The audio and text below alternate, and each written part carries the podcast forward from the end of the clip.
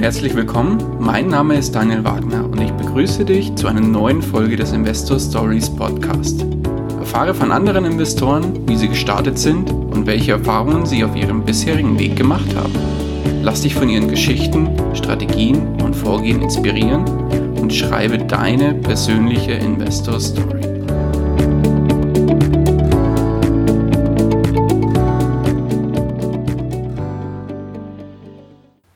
Hallo und herzlich willkommen zu einer neuen Folge des Investor Stories Podcast. Heute zu Gast bei mir Tugay Mert. Hallo, grüß dich, Tugay. Hi Daniel, danke für die Einladung. Sehr gerne, schön, dass du da bist. Tugay, würdest du dich unseren Hörern und Hörern ganz kurz vorstellen und zwei, drei Sätze zu deiner Person verlieren? Sehr gerne. Also ich freue mich auch, dass ich dabei sein darf. Ähm, mein Name ist Tugay Mert, ich bin 26 Jahre, ich bin äh, gelernter Kaufmann für Versicherung und Finanzen, aktuell beruflich selbstständig in der Versicherungsbranche und äh, privater äh, Immobilieninvestor. Mhm, okay. Und seit wann machst du oder seit wann bist du selbstständig? Ich bin jetzt seit dem März 2017 äh, bin ich selbstständig, also jetzt dann im dritten Jahr. Ah, okay. Sehr gut. Okay.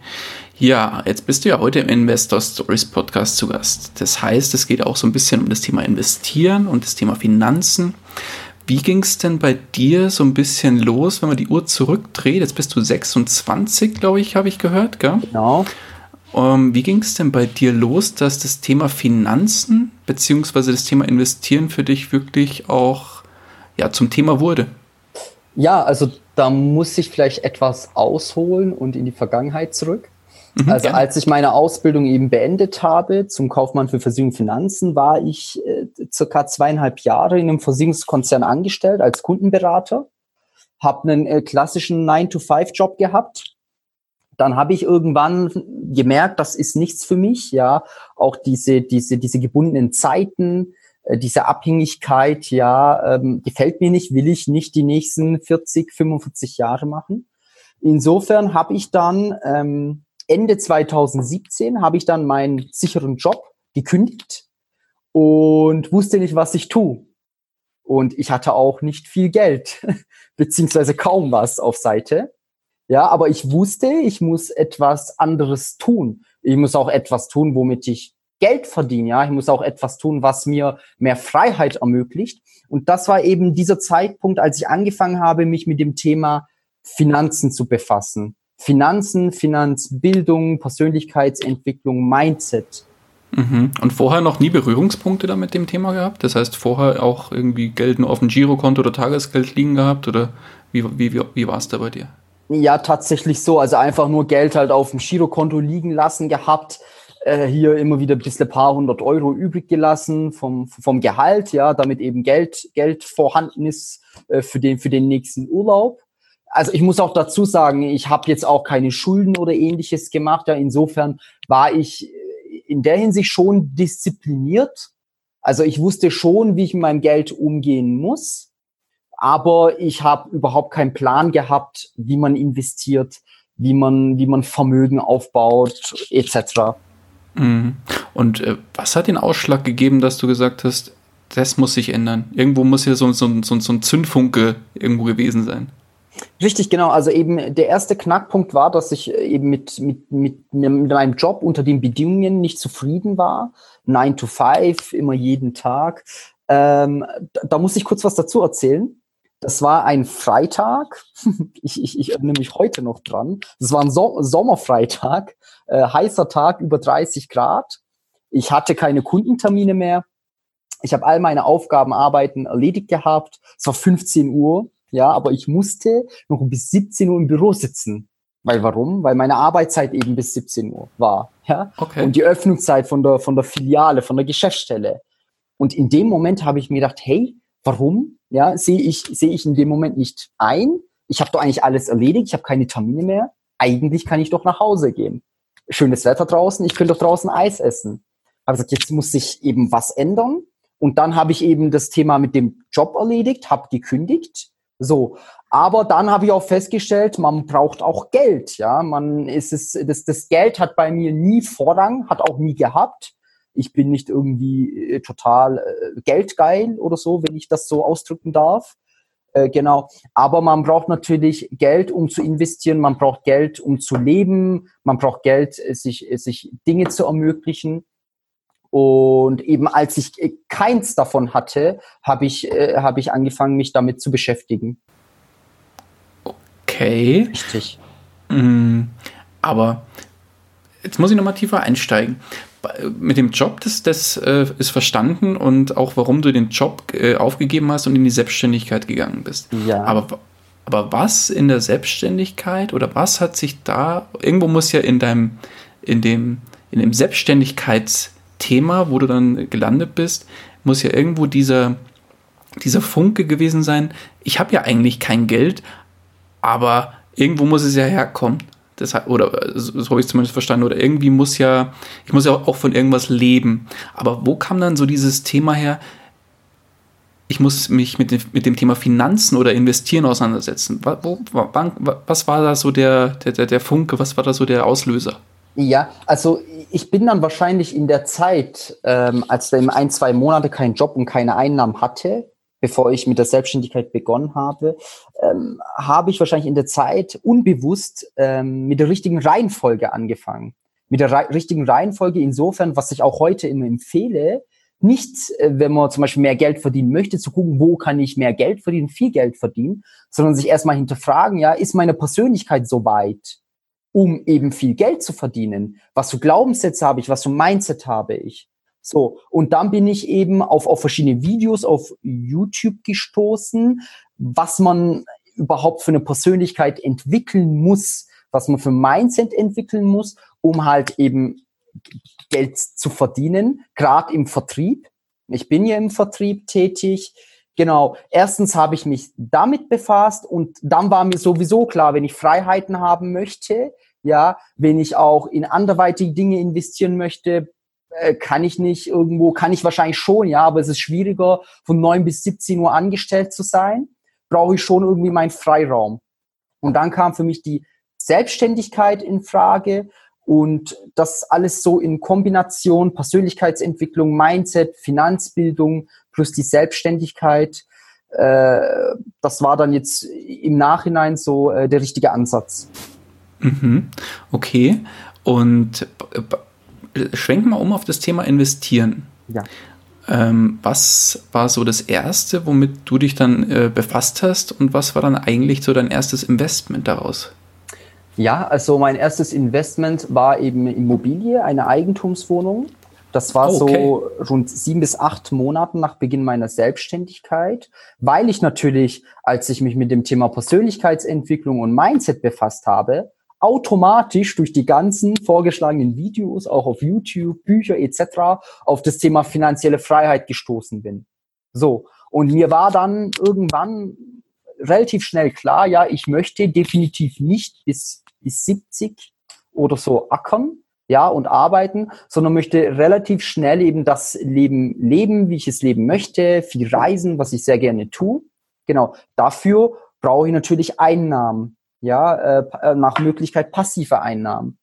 Und dann habe ich geguckt, wie komme ich denn an passive Einnahmen ran? Welche Möglichkeiten gibt es? Und dann bin ich auf das Thema Immobilien gestoßen und habe mich eben angefangen, damit zu befassen. Ich habe mir das Know-how angeeignet, ich habe Bücher gelesen, ich habe Videos angeguckt und habe einfach losgelegt. Okay, sehr gut. Ähm, Gab es irgendwie bestimmte Videokanäle oder YouTube-Kanäle oder so, die du da als Einstieg gut genutzt hast? Ja, also insbesondere die Videos von Alex Düsseldorf Fischer. Äh, äh, den kennen wahrscheinlich viele. Also jeder, der sich eigentlich mit dem Thema Immobilien befasst. Falls nicht, empfehle ich seine Videos. Ich empfehle auch sein, sein Buch. Ja, das war so eigentlich mein erstes Buch, was ich gelesen habe. Das äh, reicher als die Geissens, oder? Ganz genau, ganz genau, mhm. was mich total inspiriert hat. Genau. Ja, sehr cool. Okay, und dein erstes, was war das für eine Wohnung, was du dann da gekauft hast? War das eine kleine, große? Äh, das war ähm, bei mir in der Nähe, also äh, ja, circa 15 Kilometer von meinem Wohnort entfernt. Eine ganz normale Eigentumswohnung, äh, drei Zimmer, circa 60 Quadratmeter. Äh, das, das Gebäude hat im Baujahr 1900 ähm, ich, ich sage mal hatte, weil ich die Immobilie nicht mehr habe, 1967 Baujahr, ein Stellplatz war mit dabei, war jetzt nicht hochmodern, aber war super zum Vermieten. Und äh, genau, dann habe ich die gekauft. Okay. Und jetzt kommen wir vielleicht mal zu einem ganz wesentlichen Knackpunkt. Da warst du ja eigentlich frisch in der Selbstständigkeit. Richtig, richtig. Stichwort Finanzierung hat das die Bank einfach so hingenommen, dass du gesagt hast, so, ich will jetzt eine Wohnung kaufen für, weiß ich nicht, was die gekostet hat, aber bestimmt äh, mindestens mal fünfstellig. Und äh, ich denke mal, du wirst es ja auch finanziert haben, die Wohnung, oder hast du die komplett äh, aus eigener Tasche gezahlt? Genau. Also wie du dir vorstellen kannst, äh, hat die Bank äh, nicht Juhu gesagt, hat auch keine Hochsprünge gemacht. Also vielleicht muss ich auch äh, die, diese, diese Story, also wie ich die Wohnung gekauft habe, noch etwas erzählen im Detail? Ja, gerne. Also gerne. wahrscheinlich werden viele deine Zuhörer sagen, der ist doch, der ist doch nicht mehr ganz dicht. Sage ich heute auch, weil ähm, ich habe bis dato, also als ich dann richtig loslegen wollte, circa 8.000 bis 9.000 Euro angespart gehabt. Ja, die letzten sieben, acht Monate, also in meiner Selbstständigkeit. Ich hatte auch eine erfolgreiche Anfangszeit, äh, habe hab sehr gut loslegen können. Deshalb habe ich auch die Rücklagen bilden können. So, dann habe ich angefangen und bevor ich die Wohnung gefunden habe, bin ich erstmal zu mehreren Banken. Habe natürlich viele Absagen gekriegt und ich wusste, ja, ich muss bei, bei dem Termin muss ich absolut glänzen, ja, und die Bank muss mit mir zusammenarbeiten wollen, ja, nicht aufgrund meiner Bonität, nicht aufgrund meiner Voraussetzungen, die ich mitbringe, aufgrund meiner Zukunftsidee, aufgrund meiner Vision, ja, muss ich die Bank einfach dazu motivieren, mit mir zusammenzuarbeiten. Und ich habe mich wirklich stundenlang auf diese Banktermine vorbereitet, Daniel. Also wirklich mega, ja. Äh, nicht nur einfach nur meine Vermögensbilanz dargelegt. Ich habe mir Gedanken gemacht, wie ich meine Situation der Bank gegenüber präsentiere, wie ich was formuliere, mit welcher Strategie ich rangehen muss und so weiter. Und nach jeder Absage habe ich mich wieder hinterfragt, was, was ist hier nicht so gut gelaufen und was muss ich besser machen, habe ich mich für den nächsten Banktermin noch besser vorbereitet. Mhm. Und dann habe ich eine, ja? Bei, bei, wie vielen Banken warst du in Summe? Ich habe äh, mit drei Banken Gespräche gehabt. Äh, die ersten beiden haben schon gesagt, ich habe überhaupt keine Chance. Sogar die zweite Bank meinte, ja, ich brauche mich gar nicht umgucken mit der Situation, ja, noch nicht mal ein Jahr selbstständig äh, äh, keine Chance, brauchst du mehr weiter gucken, lass uns drüber sprechen, wenn du mal zwei Jahre, zwei Jahre selbstständig bist und erfolgreiche Selbstständigkeit nachweisen kannst. Ja, aber dann eben hatte ich die dritte Bank, ging eigentlich relativ schnell, war jetzt die zehnte Bank oder so. Die dritte Bank eben, ähm, auch eine örtliche Bank, mit der ich den Termin hatte und äh, relativ schnell hat sich ja auch im Gespräch für mich rausgestellt, okay, der, der, der der, der Banker hat mit mir ein gutes Gefühl, der kann in mich hineindenken und äh, ich konnte ihn auch, wie gesagt, dazu motivieren, mit mir zusammenzuarbeiten. Und an dieser Stelle muss ich noch was dazu sagen. Ich bin dann wirklich nicht zu dem Banktermin gegangen und als, als, als der Bettler sagt, bitte, bitte, gib mir die Finanzierung, unbedingt, egal zu welchen Konditionen, sondern ich habe immer versucht im Gespräch, mich auf selbe Augenhöhe mit dem Banker zu stellen und äh, mit ihm quasi partnerschaftlich und kooperativ zusammenzuarbeiten. Und habe der Bank dann auch immer signalisiert, dass es nicht das erste Geschäft mit mir sein wird, dass ich weitere Geschäfte, dass die weitere Geschäfte mit mir machen können, also die, die Bank, ja, dass ich ein guter Kunde sein werde in Zukunft, dass ich der Lieblingskunde vom Banker sein werde und dass ich ganz genau weiß, was ich tue. Also habe einfach nicht gesagt, ich möchte Wohnung kaufen, vermieten. Ja, ich habe ihm wirklich Detailzahlen vorgelegt. Ich möchte die Wohnung kaufen. Ich möchte diese Rendite erwirtschaften. Hier rechts sind meine Risiken. Ich habe all meine Risiken kalkuliert. Ich bringe das Eigenkapital für die Nebenkosten mit. Ich möchte in diesem Rahmen investieren. Also wirklich, wirklich detailliert alles vorgelegt in Zahlen, Daten, Fakten, was sie die Banker auch sehen möchten. Und dann hatte ich schon mal eine grundsätzliche Finanzierungsbestätigung von dieser einen Bank. Die Bank hat dann Tag nochmal Zeit gebracht, dann hat er mich angerufen und hat gesagt, okay, äh, Herr Mert, wenn Sie eine Wohnung finden in der Art und Weise, wir sind bereit, äh, äh, äh sie zu finanzieren, beziehungsweise die Immobilie. Und dann wusste ich, Daniel, okay, nee, und dann, was ich auch noch getan habe, was ich an dieser Stelle auch noch als Tipp mitgeben kann, äh, diese sieben Kontakte-Regel habe ich beachtet, ja. Sprich, äh, ähm, nach dem Banktermin habe ich erstmal dem Banker eine E-Mail geschrieben, habe mich bedankt fürs gute Gespräch. Ich habe ihn immer wieder auf dem Laufenden gehalten dass ich, äh, dass ich zum Beispiel heute nochmal eine Immobilie besichtigt habe, die war nichts, da war die Rendite zu schlecht. Ich finde, das ist ganz, ganz arg wichtig. Ja, bevor man jetzt den Ersttermin hinter sich hatte, grundsätzlich mal eine Finanzierungsbestätigung erhalten hat und der Banker jetzt von einmal zwei Monate nichts hört.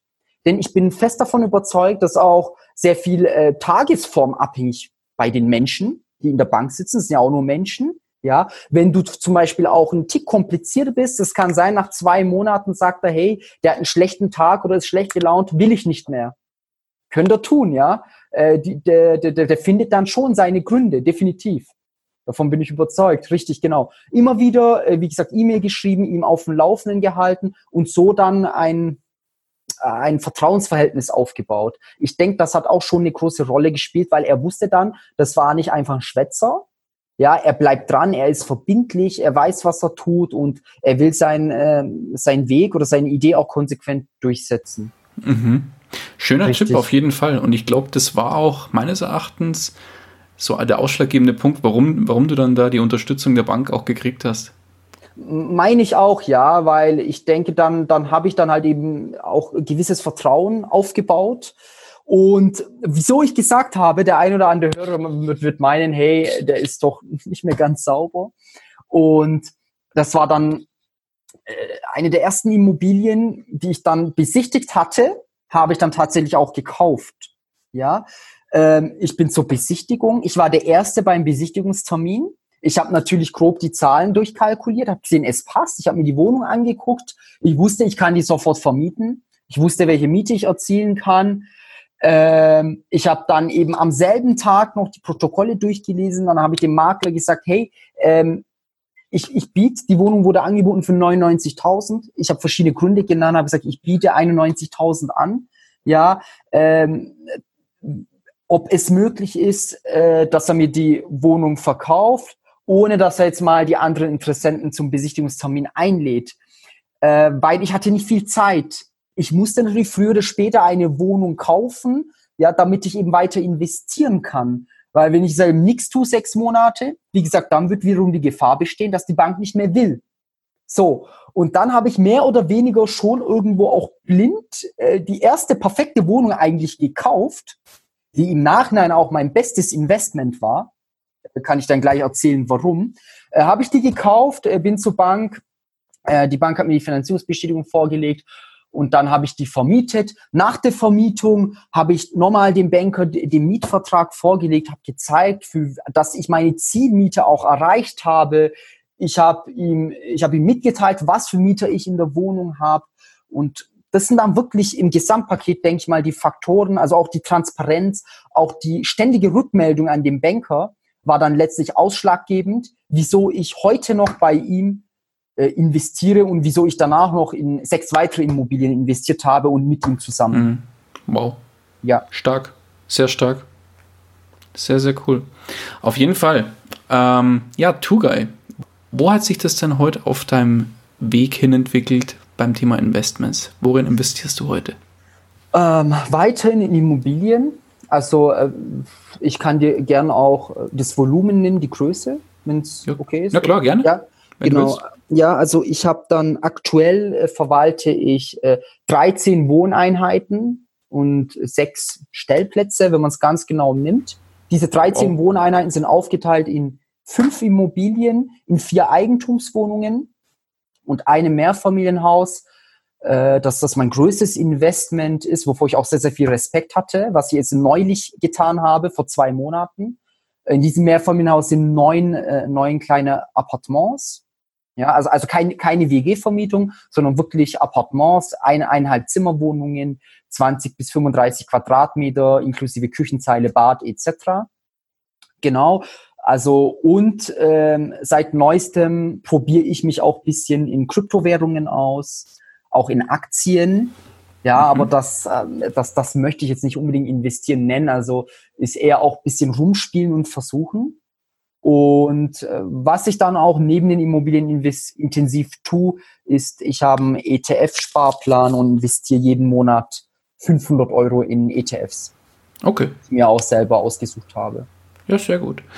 Mm, wenn man jetzt so ein bisschen aufs Gesamtportfolio von dir schaut ja. und so ein bisschen von oben drauf schaut, wie setzt sich das denn also prozentual zusammen? Wie viel Prozent davon sind Immobilien? Wie viel ist in den äh, ist an der Börse investiert, nenne ich es mal, in Aktien oder in, in ETFs und wie viel davon ist in Kryptos? Ähm, also 95 Prozent, 95 Prozent Immobilien, dann würde ich mal sagen 4 Prozent Barcash. Ja, weil äh, Cash, ohne Cash ähm, geht natürlich gar nichts. Man kann auch nicht investieren. Und gerade wenn man Immobilien hat und insbesondere ein Mehrfamilienhaus, ist natürlich sehr, sehr wichtig, ja, dass, dass gewisse Rücklagen vorhanden sind. Ja. Ansonsten kann es auch nach hinten losgehen. Äh, und ein Prozent in Aktien und Kryptowährungen. Also Rest also quasi. Äh, richtig, mhm. genau. Also wirklich, wirklich ein sehr, sehr geringer Anteil. Ja, klar. Ich meine, klar, die Immobilien machen natürlich das, den dicksten Posten aus, das ist logisch. ja, also ähm, vielleicht noch eine Sache gerade äh, zu den Immobilien. Ja. Ähm, das ist jetzt ein Volumen, also ein Kreditvolumen von, von, von über rund 750, 800.000 Euro. Wow. Ja, ähm, und äh, ich finde, damit, man, damit muss man auch halt umgehen können, wenn man gerade Immobilien äh, ähm, finanziert mit einem größeren Fremdkapitalanteil, dass man halt dann nicht aufs Konto guckt und dann schlaflose Nächte kriegt, weil halt eine rote Zahl drin steht mit 750.000 Euro.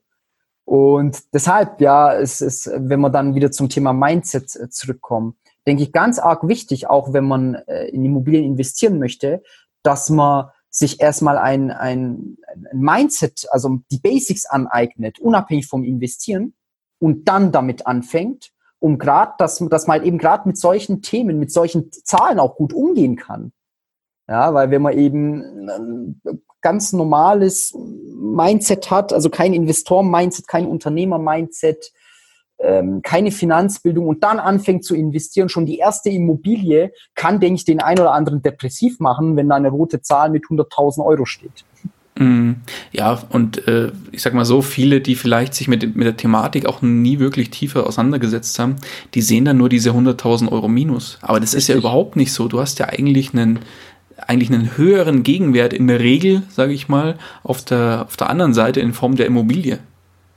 Ganz genau, ja, wenn man jetzt mal gerade äh, ins Detail eingehen und wenn man dann vor allem weiß, dass man erstens, wie du sagst, einen höheren Gegenwert auf der einen Seite hat und auf der anderen Seite, ja, wenn dann eben diese, die, diese Schulden, die mehrere hunderte von tausend Euro jeden Monat auch noch Einnahmen bringen, ja, dann macht es natürlich Spaß, wenn die, rot, wenn die rote Zahl immer höher wird. Mm. Aber jetzt muss ich mal eins dazu sagen, wirklich Chapeau, Hut ab. Ähm, du bist noch keine drei Jahre selbstständig, bist 26 Jahre alt und hast, äh, wie viele Einheiten waren es? 13? Und 13 Wohneinheiten, dazu? sechs Stellplätze, genau. Wow, also wirklich Hut ab und wirklich äh, ganz toll, dass du dir auch den, ja, dass du den Mut aufgebracht hast, da dich, dich nicht abwimmeln zu lassen von den Bankern und dass du da wirklich hier vorangegangen bist. Wirklich ganz toll. Ja, also immer weitermachen, nicht aufgeben. Ähm, meine Devise ist, mein Motto ist, wenn, wenn du eine Chance von, von 10% hast, dann musst du halt 100 Mal versuchen und nicht nur zweimal. Dann ist ganz klar, ja, dass die Wahrscheinlichkeit gering ist, dass du die 10% erreichst. Aber immer, immer versuchen, versuchen, versuchen. Die Schlagzahl macht es am Ende aus und dann wird es schon auch die, die Situation ergeben. Sehr, sehr geil. Ja. Auf jeden Fall. Ja, dann würde ich mal sagen, steigen wir auch mal nochmal in das Thema Immobilien ein bisschen tiefer ein. Mhm. Wenn du, beziehungsweise du bist ja jetzt eigentlich recht breit aufgestellt, du hast jetzt verschiedenste ähm, Bereiche der Immobilien ja schon abgedeckt. Du hast eigentlich jetzt Stellplätze, hast du gesagt, hast du noch einzelne, oder? Genau. Oder, mh. Dann hast du einzelne Wohnungen und hast auch schon ein Mehrfamilienhaus. Mhm. Und ähm, vielleicht steigen wir erstmal so auf das Thema Vermietungsstrategie ein. Vermietest du alle der, der Wohnungen oder Einheiten ähm, ganz klassisch oder setzt du irgendwie auf verstärkte ähm, so besondere Vermietungsstrategien wie möblierte Vermietung, WG-Vermietung etc. pp, um vielleicht höhere Renditen zu erzielen? Also ähm, ich fahre ja beim Immobilieninvestment äh, die, die Buy-and-Hold-Strategie. Also ich möchte Immobilien ziemlich lang halten, mindestens zehn Jahre aufgrund der Spekulationsfrist. Ich werde mal kurz darauf eingehen. Wenn man vermietete Immobilien zehn Jahre hält, kann man die eben nach zehn Jahren steuerfrei wieder veräußern. Also de, mit dem steuerfreien Gewinn. Genau. Deshalb, also ich, ich kaufe keine Immobilien und, und optimiere die, renoviere die und verkaufe sie nach zwei Monaten wieder. Mache ich nicht.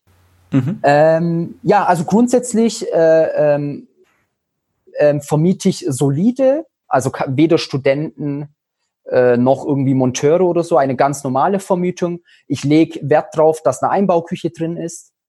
Denn äh, wenn man zwei Wohnungen gegenüberstellt, beide sind in, in selber Qualität, ja, dann sucht sich natürlich der Interessent die Wohnung aus mit der, mit der schönen Einbauküche und ist dann auch natürlich bereit, ein paar Euro mehr im Monat zu zahlen als die andere Wohnung ohne Einbauküche. Darauf Ganz lege ich großen Wert, genau. Und wie gesagt, ansonsten halt auf, auf eine solide Vermietung. Eigentlich, Daniel, eigentlich, nur in dem Mehrfamilienhaus habe ich, äh, habe ich ein Mieterklientel mitgekauft ähm, dass, dass ich so eigentlich nicht geplant hatte, worauf ich auch anfangs gar nicht heiß war, aber im Nachhinein wiederum hat sich rausgestellt, es war gar nicht so schlimm, wie ich es vermutet habe. Wenn du willst, gehe ich kurz drauf ein. Ja, klar, gerne. Äh, und zwar sind auch äh, gerade in dem Mehrfamilienhaus mehrere Mieter drin gewesen, die die Miete vom Jobcenter kriegen. Ja, teilweise auch arbeitslos, eben und so weiter. Äh, ich habe bisher ja auch, auch, auch, auch teilweise zwei Flüchtlinge sind auch drin, also auch Flüchtlinge. Ich hatte bisher immer Vorurteile, muss ich ehrlicherweise sagen, von dem Mietklientel und habe mir immer wieder gesagt, ach, auf, auf so ein Mietklientel will ich gar nicht eingehen, ja, mache ich gar nicht, da gibt's doch nur Ärger. Ja, so, und ich habe die jetzt mitgekauft, ich habe die aber bewusst mitgekauft, ja, weil ich eben das Potenzial in dem Haus gesehen habe. Und ich habe auch, bevor ich gekauft habe, das mehr habe ich glaube dreimal war ich oder viermal zur Besichtigung vor Ort und ich habe halt jeden einzelnen Mieter kennengelernt. Und ich habe jetzt, wie gesagt, zum Großteil auch Mieter drin, äh, die die Miete vom Jobcenter kriegen, beziehungsweise ich direkt. Und als dann die Leute persönlich kennengelernt habe, mit den Leuten die Gespräche geführt habe, habe ich dann plötzlich ein gutes Gefühl gehabt.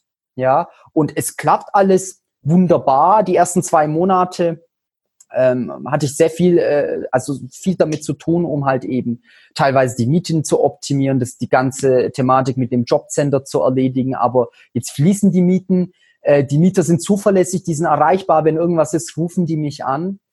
Also äh, deshalb natürlich hätte es auch andersrum sein können, aber mein Learning wirklich äh, aus dieser Situation ähm, nicht, wenn, wenn ein Immobilieninvestment äh, eigentlich lukrativ erscheint, ja, aufgrund dem Miet Mieterklientel nicht, nicht einfach ablehnen oder, oder nicht investieren. Einfach mal hingehen, die Leute kennenlernen, mit den Leuten reden. Ähm, das kann dann schon nochmal ein komplett anderes Bild ergeben, was man sich vorher eigentlich gar nicht hätte vorstellen können. Mm, auf jeden ja. Fall. Genau. Auf jeden Fall. Okay, und dann haben wir das Thema Vermietungsstrategie zumindest mal geklärt. Das heißt, du setzt da ganz klassisch auf äh, normale Vermietung. Hast du eventuell vor, künftig mal andere Strategien zu probieren? Ja, also meine Strategie gerade mit diesem Mehrfamilienhaus, es ist äh, in der Nähe von, von einer dualen Hochschule hier bei mir äh, in, im Wohnort. Und nach und nach habe ich vor, also mittel- bis langfristig, so die nächsten fünf bis zehn Jahre, weil man will hier dann nochmal ein zusätzliches Objekt hinbauen, also zur dualen Hochschule. Heißt, noch mehrere Studenten kommen in die Stadt. Habe ich vor, eben das Mietklientel äh, umzutauschen und die Appartements eher mit Studenten zu besetzen. Das ist so meine Zukunftsstrategie aber noch nicht. Ja, ich lasse jetzt mal erstmal so laufen, bilde erstmal meine Instandhaltungsrücklagen für die ersten drei bis vier Jahre und dann natürlich müssen auch die Appartements ja entsprechend attraktiv äh, optimiert werden für die Studenten und dafür brauchen wir natürlich Geld. Ja, wie gesagt, das ist so mein Zukunftsgedanke. Weiß nicht, ob es so kommen wird. Vielleicht bleibe ich dabei, vielleicht vielleicht komplett was anderes. Aber das ist dann so meine Idee für die Zukunft. Ja, finde ich gut. Finde ich sehr gut. Okay. Und jetzt gehe ich ja auch mal davon aus, dass du auch noch weiter vorhast zu wachsen in Form von weiteren Immobilien. Ist, ist dem so? Ja, definitiv. Grundsätzlich ja, aktuell aber nicht. Also oh, ich suche auch aktuell nicht, ja, weil ich halt eben viel gekauft habe jetzt die letzten mhm. 15 Monate und mhm. auch immer wieder Eigenkapital eingesetzt habe. Ähm, habe ich jetzt den Cash-Bestand, äh, der für mich absolut die Untergrenze ist. Ja, sagt, da will ich nicht drunter kommen, diese Eigenmittel muss ich haben. Ähm, Gerade auch wegen diesem Mehrfamilienhaus. Äh, das ist so meine Sicherheit, damit fühle ich mich gut mit dem Cash-Bestand, was ich aktuell habe. Deshalb lege ich jetzt aktuell, sagen wir mal, die nächsten paar Monate, vielleicht die nächsten sechs Monate eher Wert drauf, eben nochmal Eigenkapital aufzubauen wenn sich natürlich ein super, super äh, cooles Schnäppchen ergibt, dann sage ich schon nicht nein. Aber jetzt aktuell habe ich vor, eben nochmal Eigenkapital aufzubauen und dann ähm, so nach sechs bis zwölf Monaten oder nach sechs Monaten eher nochmal durchzustarten. Und mein Ziel ist es, ein Immobilienvermögen von einer Million äh, aufzubauen das habe ich mir so als, als, als, als, als, als, als mein bildliches Ziel gesetzt. Ja, so Millionen, das ist so eine schöne Grenze. Äh, und dann, ähm, also ich sage jetzt nicht, dass ich irgendwie zwei, drei, vier, fünf Millionen oder so haben muss, eine Million aufbauen. Und dann gucke ich, dass ich halt eben auch die Einheiten, weil ich verwalte alles selber. Ich habe die Verwaltung nicht abgegeben. Und das muss ja auch alles zeitlich auch passen. Und das muss auch einen nicht deprimieren. Das muss weiterhin Spaß machen. Deshalb sage ich, so eine Million ist okay. Das kann ich alles noch selber machen. Ich kann alles noch gut verwalten. Äh, das ist mein äh, Ziel mit den Immobilien. Genau. Sehr, sehr, schön. Aber so, so weit bist du ja davon nicht mehr entfernt, wenn ich das richtig gehört habe, oder? Mit, ich glaube, 750.000 hast du vorhin gesagt. Ja, also wenn ich jetzt mal die, den Gegenwert entgegenrechne, wirklich, ich kenne die Marktpreise hier. Ich habe ja hauptsächlich bei mir im Wohnort beziehungsweise im Umkreis von 30 Kilometer investiert. Ja. Ich kenne den Markt hier sehr, sehr gut, ja. Hätte ich vielleicht einen Gegenwert von, wenn ich jetzt all meine Immobilien verkaufen würde, ja, so 850 bis 900.000 Euro zu eben circa 750.000 Euro. Äh, genau, also so weit bin ich nicht. Ich denke so, je nachdem, was eine Immobilie ist, kann mehr Haus oder vielleicht zwei Eigentumswohnungen, äh, wäre ich dann schon an der Million. Genau. Und dann heißt es für dich erstmal ein bisschen konsolidieren und ein bisschen das Ganze ähm, ja, weiterlaufen lassen und weiterentwickeln. So sieht's aus, ja, das ist der richtige mhm. Fachbegriff, der mir gefehlt hat. Ja, ähm, nee, ich finde ich find das, ja. auch, find das auch genial, dass du jetzt nicht sagst, ja, nur Gas, Gas, Gas und nur auf, auf Teufel komm raus, wird jetzt hier alles gekauft, was nicht bei drei auf dem Baum ist, nee. sondern dass du jetzt schon sagst, nee, jetzt habe ich gerade eine, eine, eine Grenze erreicht, wo ich selber für mich sage, okay, jetzt muss ich erstmal eine Instandhaltungsrücklage aufbauen, damit ich wieder ähm, oder damit ich auch, auch handlungsfähig bin, falls doch was sein sollte. Und das finde ich wirklich gut. Es, machen, es gibt durchaus andere, die da genau den gegenteiligen äh, Effekt machen und sagen, ich kaufe auf Teufel komm raus alles, was geht und äh, hoffen halt, dass nichts ist. Nee, also de definitiv nicht. Ich finde auch, das wäre auch ein bisschen naiv und blauäugig von mir jetzt, weil äh, nach zehn Jahren laufen auch die meisten Zinsbindungen aus. Ja, ich kann jetzt nicht einfach kaufen, kaufen, kaufen, kaufen und und äh, ausblenden, was nach zehn Jahren passiert. Ja, ich habe auch wirklich verschiedenste Szenarien für mich kalkuliert äh, nach zehn Jahren, nach 15 Jahren, nach 20 Jahren, was passiert, wie kann ich reagieren, äh, wenn die Zinsen beispielsweise nach zehn bei fünf Prozent liegen, was kann ich bis dato aufbauen, ja, welches Vermögen muss ich aufgebaut haben, auch in Barcash oder in ETFs etc., dass ich vielleicht dann noch das ein oder andere Darlehen nach zehn Jahren ablösen kann, ja, oder was ist möglich, äh, das muss ich alles kalkulieren. Ich kann nicht einfach nur mein, mein, mein, mein Eigenkapital, ja, gesamtes Cash immer nur drauf setzen und zu investieren, Immobilien zu kaufen. Ja, und dann, wie gesagt, dann haben wir plötzlich nach zehn Jahren komplett blöde Marktsituation. Und dann mhm. schaue ich blöd, blöd. Blöd aus der Wäsche, genau. Mhm. Genau. Okay, dann würde ich gerne mit dir noch mal ein bisschen tiefer in das Thema Finanzierung kurz einsteigen. Ja. Ähm, jetzt hast du drei, also vor allem beim Mehrfamilienhaus äh, fand ich es dann ganz spannend, weil das ist ja dann so du hast ja, es gibt ja so diese, wie es so schön heißt, so drei, vier Objekte, da gehen die Banken meistens noch ganz gut mit, mit der persönlichen Bonität und danach wird es schon wird schon, äh, kommt dann so eine Grenze, wo dann viele Banken schon sagen, mach mal langsam. Ähm, vor allem jetzt bei dir als Selbstständiger würde mich mal interessieren, ähm, hast du dann, vor allem du, du bist ja immer noch nicht so, so lange selbstständig und hast jetzt schon 13 Einheiten und vor allem dann auch ein Mehrfamilienhaus gekauft. Mhm. Ähm, wie haben die Banken denn, oder in dem Fall wahrscheinlich die eine Bank, du hast alle, äh, alle. Wohnungen bei der einen Bank finanziert? Genau, eine mhm. Bank, derselbe Berater. Ja. Und hat der nicht mal irgendwann die Hand gehoben und gesagt, Freund der Sonne, jetzt mach mal langsam? Also Daniel, es war so, wie gesagt, ich habe die, die, die ersten äh, Wohnungen habe ich in relativ kurzen Abständen gekauft und nach jeder Wohnung habe ich dem Banker auch vorgelegt, ja, dass meine Strategie wieder aufgegangen ist. Ich habe wieder meine Zielmiete erreicht. Ja, so und und dann habe ich mir schon wirklich an, an, also an Vertrauens, sage ich mal, Bonus aufgebaut gehabt bei der Bank äh, bis zum Mehrfamilienhaus. Und das Mehrfamilienhaus ist genau zum richtigen Zeitpunkt gekommen. Ähm, als ich dann eben das Mehrfamilienhaus gefunden hatte, habe ich mich erstens selber bereit dafür gefühlt. Und der Banker hat ja auch gesehen, dann die letzten zwölf Monate, was ich getan habe, dass alles Hand und Fuß hat.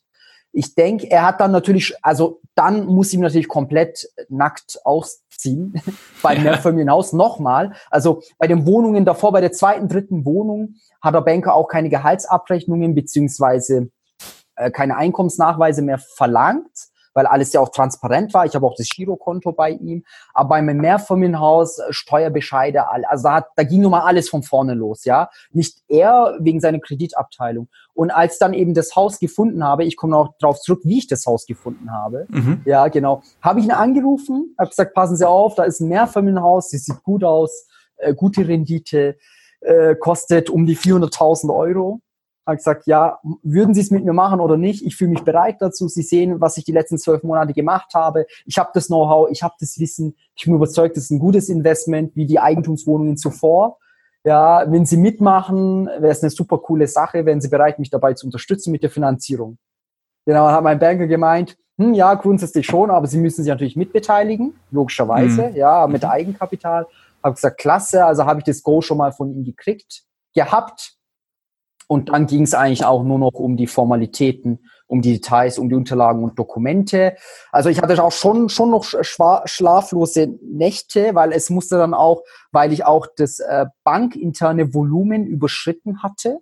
Also äh, bis zum Mehrfamilienhaus äh, war ich bei der Bank als ein ganz normaler Privatkunde eingestuft, der halt eine Immobilie kauft. Aber beim Mehrfamilienhaus, als dann das Volumen eben über 700.000 Euro lag insgesamt, ja, musste auch das gesamte Portfolio, meine gesamte Situation dem Vorstand vorgelegt werden. Ja, also bin ich dann bei der Bank nicht mehr als ein privater, obwohl ich privater Immobilieninvestor bin, mache alles rein privat, äh, wo, war ich dann wiederum oder bin ich dann irgendwie Firmenkunde geworden oder halt irgendwie Investor oder wie auch immer. Äh, genau, und dann hat natürlich nicht nur er und sein Kollege entscheiden können. Das Ganze musste dann auch nochmal dem Vorstand vorgelegt werden aber ist alles gut aufgegangen. Okay. Und ähm, wie sind deine Finanzierungen äh, strukturiert? Von, ist, ist das immer identisch, 100, zum Beispiel 100 Prozent auf 10 Jahre fest oder was, was, was hast du da für eine Strategie? Ähm, nee, also ähm, die, die Nebenkosten habe ich bisher immer selbst bezahlt. Also okay. dann 100 Prozent, wie du sagst. Ähm, eigentlich bei allen 100 Prozent, außer bei einer Wohnung ähm, 80 Prozent. Genau. Und bei den fünf Immobilien sind vier auf zehn Jahre finanziert und eine, eine zwei, zwei Zimmerwohnung, die hat gekostet äh, um die 50.000 Euro. Da habe ich bloß fünf Jahre finanziert, keine zehn. Okay. Und beim Mehrfamilienhaus auch auf zehn Jahre, oder? Äh, zehn, ja. Mein, mein Grundgedanke war auch eventuell 15 oder 20. Natürlich oh, okay. aufgrund der Kreditgröße. Ja. Aber dann hat dann letztlich meine Bank gesagt, nö, also mehr als zehn Jahre machen die nicht. Ähm, ich hätte theoretisch auch, wie gesagt, jetzt bei mir Firmenhaus konnte ich auch eine gewisse Expertise nachweisen. Hätte ich vielleicht bei der ein oder anderen Bank dann auch die Finanzierung bekommen, weiß ich nicht, ja. Aber ich habe gar nicht rumgefragt, weil, wie gesagt, wie, wie mein Banker bisher mit mir umgegangen ist, war sehr, sehr fair. Ich habe teilweise äh, abends um 22 Uhr noch von seinem Homeoffice aus die Finanzierungsbestätigung gekriegt für eine Wohnung, die ich dann am nächsten Tag schon mitnehmen wollte zur Besichtigung, weil man natürlich bei der Marktsituation schnell reagieren muss, gell? Jeder sucht, nicht nur ich. 100 weitere auch noch, 1000 weitere wahrscheinlich. Genau, also ich, ich, ich bin da auch kein Zinsjäger deshalb. Ich gucke da auch nicht, wo ich irgendwie 0,1 bessere Zinsen kriege, weil diese Zusammenarbeit, diese Geschwindigkeit, die ich hier bei der Bank, bei meinem Banker habe, die ist mir so, so viel wert und die hat mich auch zu dem Punkt gebracht, wo ich momentan bin. Äh, deshalb äh, weiß ich das sehr zu schätzen. Genau. Mhm. Wahnsinnig cooler Input und ja. können sich mit Sicherheit äh, einige von uns und euch noch eine Scheibe abschneiden. Also du bist schon wahnsinnig weit in deiner, äh, in deinen noch jungen Jahren in meinen Augen. Danke. Und man wird mit Sicherheit noch sehr, sehr, sehr, sehr, sehr viel von dir hören. Ähm, beziehungsweise man hört ja heute schon was von dir, weil du gibst ja auch dein Wissen auf und deine Erfahrungen, die teilst du ja heute schon mit uns in Form eines YouTube-Kanals. Magst dazu vielleicht auch kurz was erzählen? Ja, also ich versuch's. Ähm, das, das habe ich neulich damit begonnen. Ich habe einen YouTube-Kanal, ich heiße ganz normal äh, Tugay Mert. Äh, in dem Kanal äh, teile ich meine Erfahrungen mit, äh, teile ich Videos mit. Da geht es dann insbesondere, wie gesagt, natürlich um Immobilieninvestments. Ich stelle auch meine einzelnen Investments vor, wie ich da vorangegangen bin. Es geht auch ums Thema Unternehmertum, es geht auch ums Thema Mindset, Motivation. Es geht auch irgendwo auch ums Thema ums Thema Reisen, weil ich halt sehr viel gerne, sehr gerne reise, möchte ich dann auch eben die, die Zuhörer, Zuschauer mit auf meine Reisen nehmen äh, weil ich der Überzeugung bin, dass Reisen und Erfolg ja zusammenhängt. Oh, okay. Inwiefern? Ja, inwiefern? Ähm, weil man einfach auf Reisen ganz andere Erkenntnisse gewinnen kann. Ja, man, man hat die Möglichkeit auf Reisen Dinge aus einem anderen Blickwinkel zu betrachten. Man kann, man hat die Möglichkeit, gerade auf Reisen mal Abstand hier von seinem Leben hier äh, man kann Abstand von seinem Leben hier halten, von seinem Job, ja, und dann betrachtet man die Dinge ganz anders. Also ich weiß nicht, wie viel ich schon gerade in meine Berufslaufbahn oder in meiner Invest Investorenkarriere, wie viel ich schon auf Reisen optimiert habe.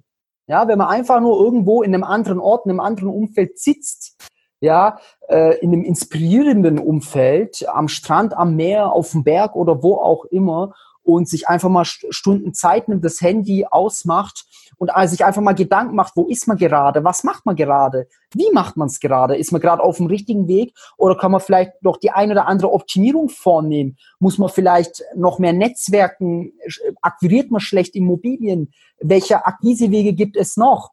Und dann kam ich immer wieder von Reisen zurück und habe eine Immobilie gekauft. Also es hört sich total witzig an vielleicht oder auch ein bisschen Aha, okay. komisch, aber es ist Tatsache. Ja, schöner Ansatz. Auf jeden Fall das Thema Selbstreflexion und dass man einfach Definitiv. mal in sich geht und, und sich selbst hinterfragt, ist das der richtige Weg? Mache ich alles so, wie es eigentlich sein soll? Könnte ich mehr geben? Vielleicht sogar, gebe ich vielleicht gerade zu viel Gas? Muss ich mich vielleicht mal gerade ein bisschen, selber ein bisschen zurücknehmen, dass ich für andere Dinge, die, die ich gerade schleifen lasse, mehr Zeit nehme? Wie so auch immer. Also ich finde das ganz, ganz wichtig auch. Sehr, sehr wichtiger Punkt. Vielleicht ein Beispiel, äh, Daniel, ja, gerade mit dem Mehrvermögens, da muss ich wieder drauf zurückkommen. Also wie ich es erworben habe, das habe ich ja nicht online gefunden. Und zwar habe ich da die Empfehlung von meinem Steuerberater bekommen. Oh, okay. So, ähm, als ich meine letzte Eigentumswohnung gekauft hatte, ging mal drei, vier, fünf Monate überhaupt nichts. Die hatte ich gekauft im Oktober 18 und das Mehrfamilienhaus gekauft im März 19. Das ist natürlich kein großer Abstand, aber weil ich halt wirklich in kurzen Abständen viele Immobilien gekauft habe, ähm, hat mich so die, die, diese, diese leere Zeit hat mich unruhig gemacht. Ich habe einfach online keine gescheiten Immobilien gefunden. Ich habe auch vom Maklern keine guten Immobilien angeboten bekommen. Und dann habe ich mir gedacht, hey, was, was mach, was muss ich denn tun? Okay, ich muss mehr netzwerken. Ich muss mich bekannter machen. Ich muss, die Leute müssen, noch mehrere Menschen müssen wissen, dass ich Immobilien suche. Ja, habe ich immer wieder überall jemand, der an der Quelle sitzt, ob Hausverwalter, ob Makler, überall angesprochen, dass ich suche, dass ich suche, ja, auch beim Steuerberater. Hat mein Steuerberater angerufen gesagt, er hat einen Kunde von ihm, ja, er möchte mehr von mir Haus kaufen. Da hat er an mich gedacht. Und so mhm. ist es mhm. zustande gekommen, ja. Ach, witzig, ja, das sieht man mal einfach immer wieder den Leuten und den eigenen Netzwerk teilen, dass man Immobilien sucht und schon irgendwo kommt mal der, geht mal der Funke über und ah, der, der sucht doch der Kollege, ja, den, da, da, stelle ich da mal den Kontakt her. Genau. Definitiv. Also mach dich bekannt. Die Menschen müssen wissen, was du machst, was du suchst. Freunde, Bekannte, Verwandte. Nur so kommt man dann halt auch an die äh, berühmten, ja, äh, oder an die schwierigen Offline-Deals ran. Aber ja. das wird schwierig. Sehr guter Tipp auf jeden Fall. Ja. Tuga, jetzt kommen wir mal zu einem ganz anderen Thema. Und mhm. zwar gehen wir mal eher so ein bisschen auf die negative Seite des Ganzen. Schauen wir da so ein bisschen mal auf die negative Seite. Jetzt hast du ja in deinen noch jungen Jahren, wie ich finde, äh, schon sehr viel erreicht. Aber was, wenn du so zurückblickst, was war denn auf deinem bisherigen Weg beim Investieren dein größter Fehler? Witzig, was war mein größter Fehler? Also mein allergrößter Fehler war definitiv, dass ich nicht vorher angefangen habe. Wenn ich also nicht früher angefangen hast? Ja, ja, natürlich. Ja, ja du bist ja schon mit 26 wahnsinnig spät dran. ja, äh, äh, tatsächlich. Also denke ich mir, wenn ich vor zwei, drei Jahren angefangen hätte, wo wäre ich heute? Wirklich, ja. Aber äh, Daniel, also wirklich, es hört, ist es vielleicht komisch, aber ich kann mich wirklich an keinen Fehler erinnern, weil ich habe wirklich inzwischen für mich selber so ein Mindset entwickelt, bin ich der Überzeugung, dass ich die Fehler einfach nur als, als, als, als, als Lehre sehe, wie ich es noch besser mache, ja, wie ich es noch, noch weiter optimieren soll. Insofern habe ich in meiner Erinnerung wirklich keine Situation, die ich als, äh, als, als, als Fehler bezeichnen kann, weil ich wahrscheinlich immer aus dem nochmal etwas Positives gemacht habe im Nachhinein, dass es bei mir gar nicht mehr als Fehler in Erinnerung bleibt. Weil mh, hm, kein Immobilieninvestment ist bisher schlecht gelaufen ich habe bisher keine Mietnummern gehabt, keinen Mietausfall hatte ich gehabt. Weißt du? Ja, also insofern, ja, äh, wahrscheinlich waren das wirklich Kleinigkeiten, wirklich Kleinigkeiten, die mir gar nicht mehr in Erinnerung geblieben sind. Pass auf, Tobi, dann machen wir es anders. Ich formuliere die Frage um. Oder so. Was, was war denn auf deinem bisherigen Weg die, größt, die größte Herausforderung, bei der du am meisten gelernt und äh, am meisten gewachsen bist? Ähm, das war definitiv eben die erste Finanzierung. Hundertprozentig, ja. Auf dem Weg, ja, als ich mich darauf vorbereite, habe ich wirklich gemerkt, was, was möglich ist.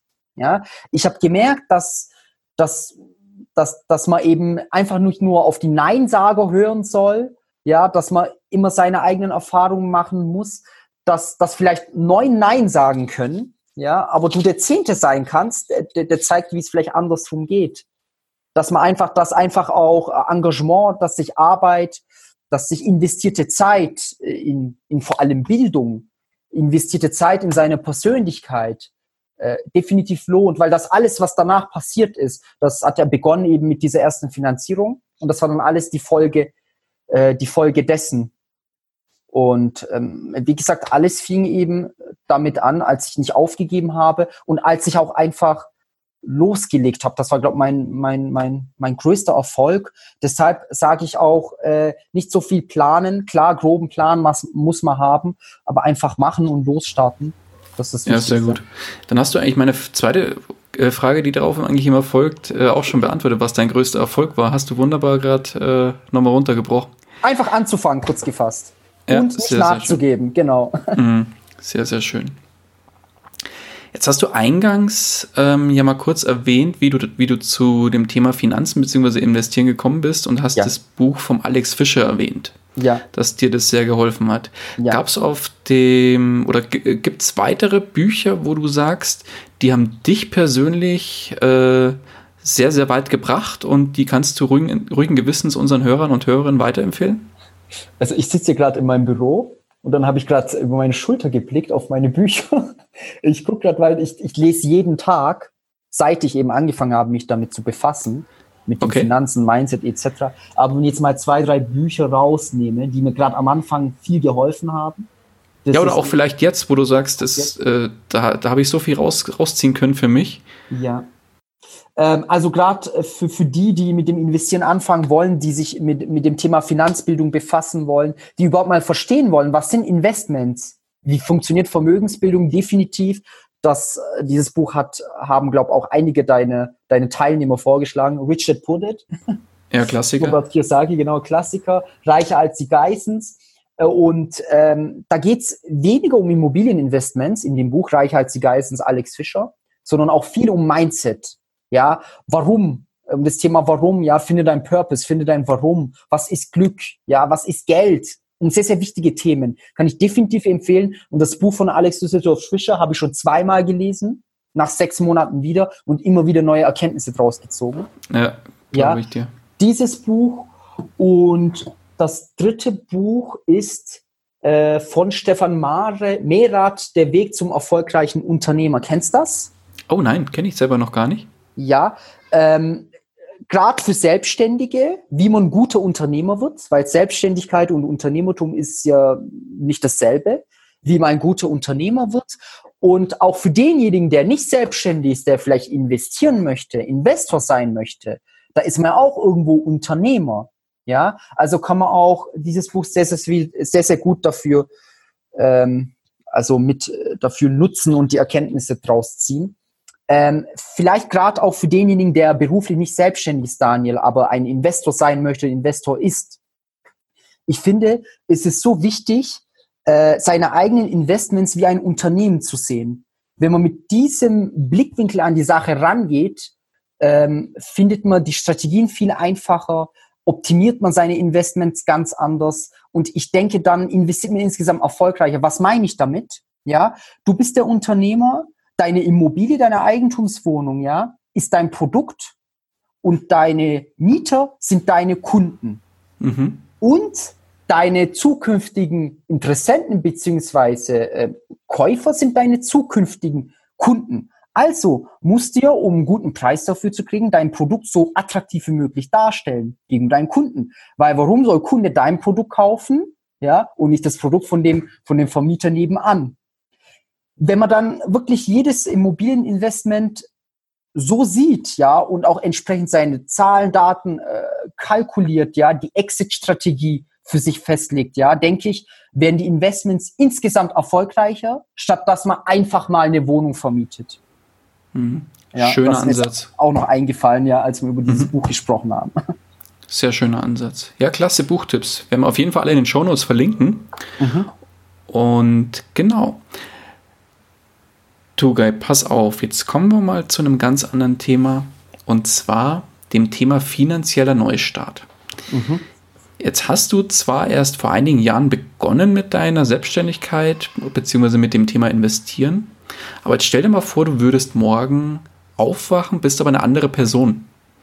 Mhm. Du, du wachst quasi in einem fremden Körper auf und dieser fremde Körper hat genau das, was du, wovon du damals geflüchtet bist, in Anführungszeichen. Der hat ja. einen ganz klassischen Angestelltenjob, ja. verdient ungefähr 1500 Euro netto und hat einen Tagesgeldpuffer in Höhe von, sage ich mal, 10.000 Euro.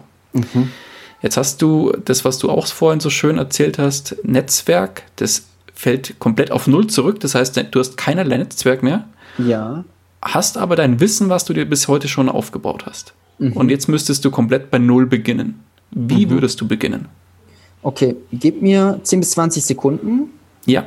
Ich habe es gleich. 1500 Euro netto, 10.000 Euro Tagesgeldkonto. Ich habe das Wissen, aber kein Netzwerk. Exakt. Alles klar. Wenn ich 1500 Euro netto verdiene, gehe ich davon aus, ich habe keinen so anspruchsvollen Job. Ja, gehe mal davon aus. Ohne dass es jetzt abwertend klingen soll oder so. Deshalb mhm, gehe ich auch gut. davon aus, dass ich da vielleicht bei meinem Job eine nicht so hohe, äh, verantwortungsvolle Stelle habe. Also habe ich wahrscheinlich mehr Freiraum und Zeit. Auch im Kopf habe ich dann auch mehr Freiraum. Insofern würde ich mal den Job so lassen und würde mal die ersten Bankkontakte knüpfen ob es dann mit diesem Einkommen, mit diesem Nettoeinkommen 1500 Euro und 10.000 Euro Tagesgeldkonto möglich wäre, Immobilien zu finanzieren.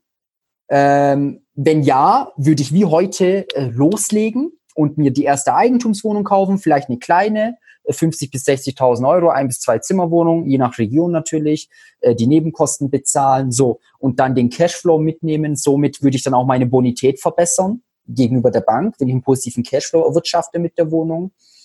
Und dann würde ich, wenn es noch möglich ist, die zweite kaufen. Und wenn ich dann wiederum Eigenkapital brauche, würde ich erst danach, nach diesem ersten Investment anfangen, äh, mir dann entweder nebenher eine Selbstständigkeit aufzubauen, damit dann wiederum Eigenkapital aufbaue Äh, oder guckt, dass ich dann vielleicht, äh, ähm, nein, andersrum. Ich korrigiere mich, Daniel.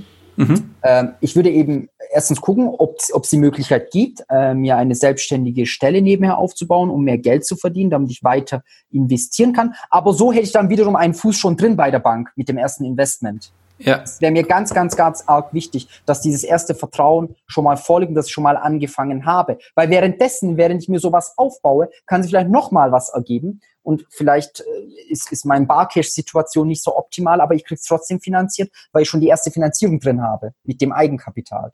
So.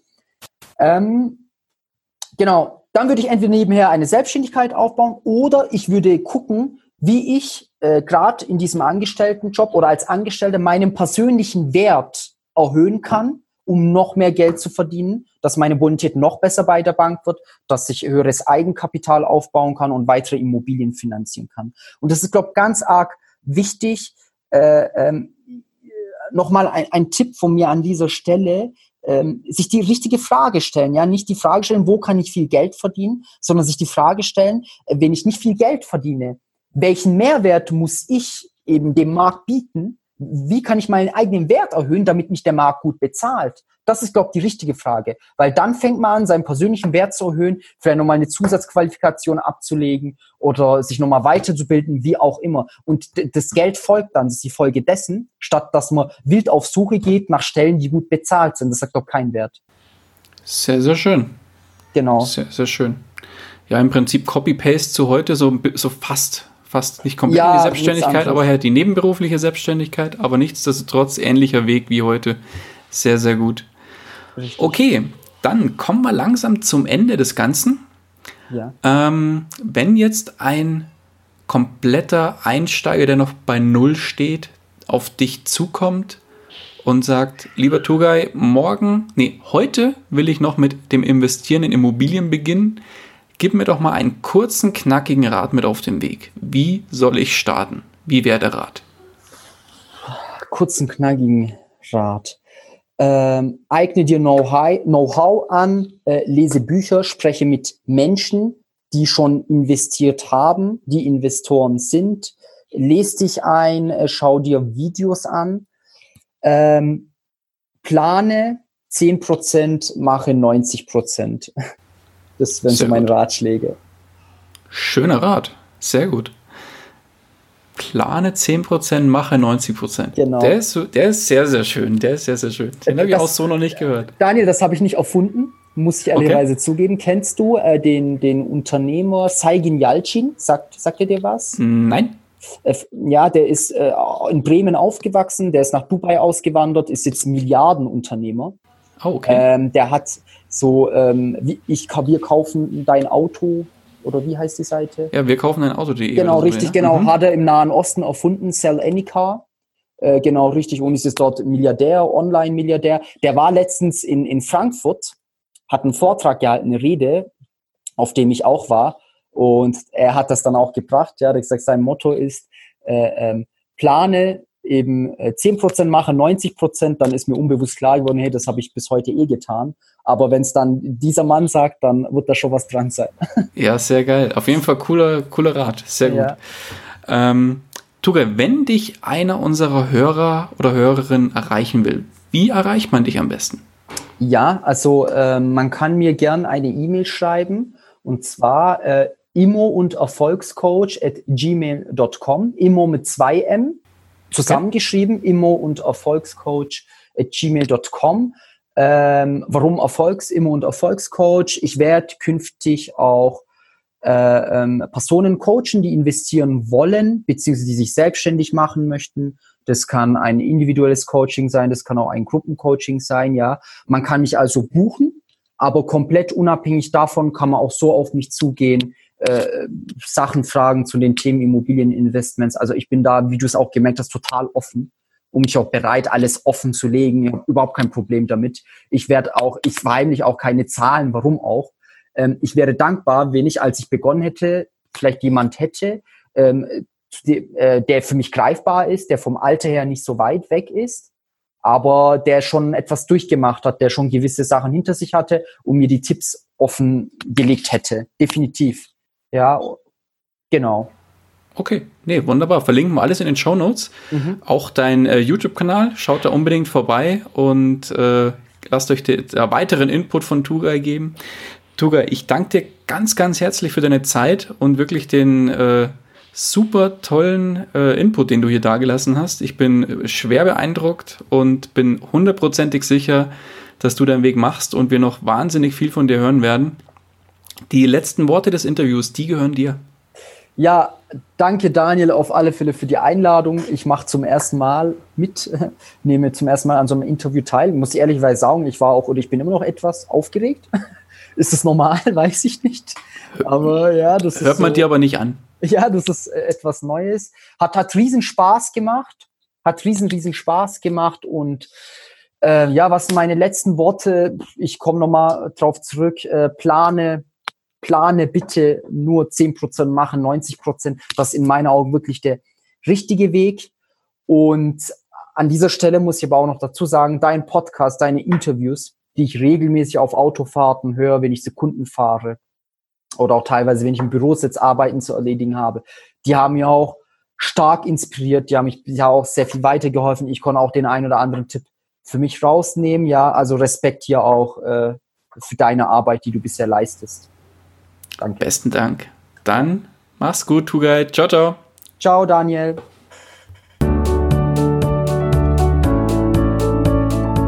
Das war's auch schon wieder mit dieser Podcast-Folge. Ich danke dir ganz herzlich fürs Zuhören. Hat dir der Investor Stories Podcast gefallen, freue ich mich über eine Rezension bei iTunes. Damit hilfst du mir, diesen Podcast für noch mehr Zuhörer sichtbar zu machen. Ich freue mich, wenn du auch beim nächsten Mal wieder mit dabei bist. In dem Sinne, habe die Ehre, dein Daniel.